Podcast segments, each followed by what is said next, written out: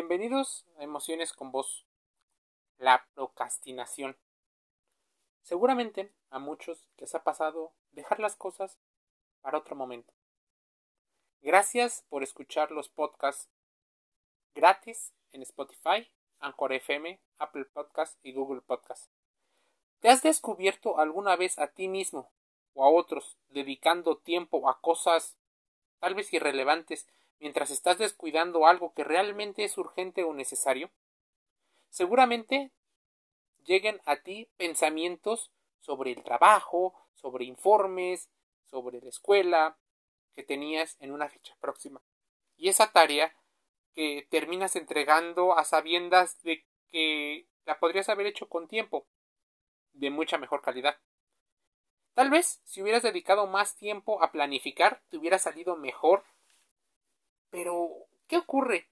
Puede esto te ocurra o no te ocurra. Normalmente las tareas que procrastinamos son aquellas que requieren algún tipo de esfuerzo más grande por parte de nosotros, aunque a largo plazo sabemos que cuando hayamos terminado la tarea nos sentiremos orgullosos, a corto plazo nos supone un esfuerzo que no es nada agradable para muchos.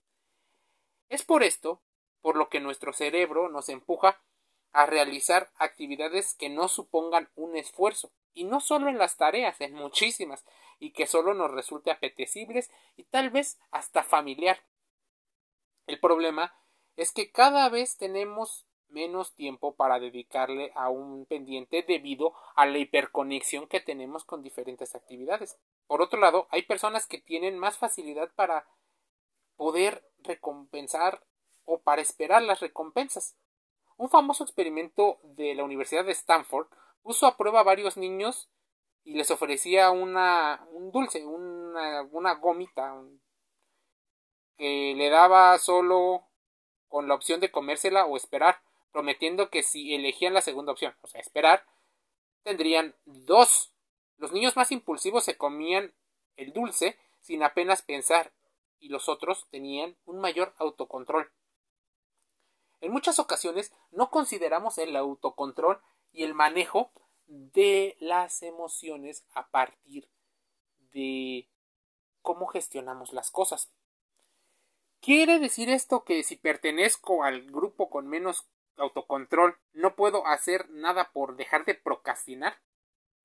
Déjame decirte que todos podemos mejorar. Afortunadamente, al igual que el cuerpo, el cerebro puede entrenarse, Debemos de planificar, hacer listas de tareas, identificar los mensajes y los entornos negativos, identificar los distractores y los detonadores de otras actividades y planificar la hora y la situación de, de descanso. Es más, cómo la procrastinación nos lleva a tener efectos nocivos. Bueno, el más obvio creo está es cuando tenemos las consecuencias de, postergar esta situación. La procrastinación puede generar un problema, pero en muchas ocasiones no nos queremos dar cuenta de que esto ocurre. ¿Cuándo se convierte en un problema? La postergación puede que te suene más ese término, pero ya procrastinar o sea, esa tendencia a posponer, diferir o aplazar una acción que debe ser realizada, aquí podemos decir que las consecuencias pueden ser terribles. Constantemente nos autoengañamos y nos ponemos excusas.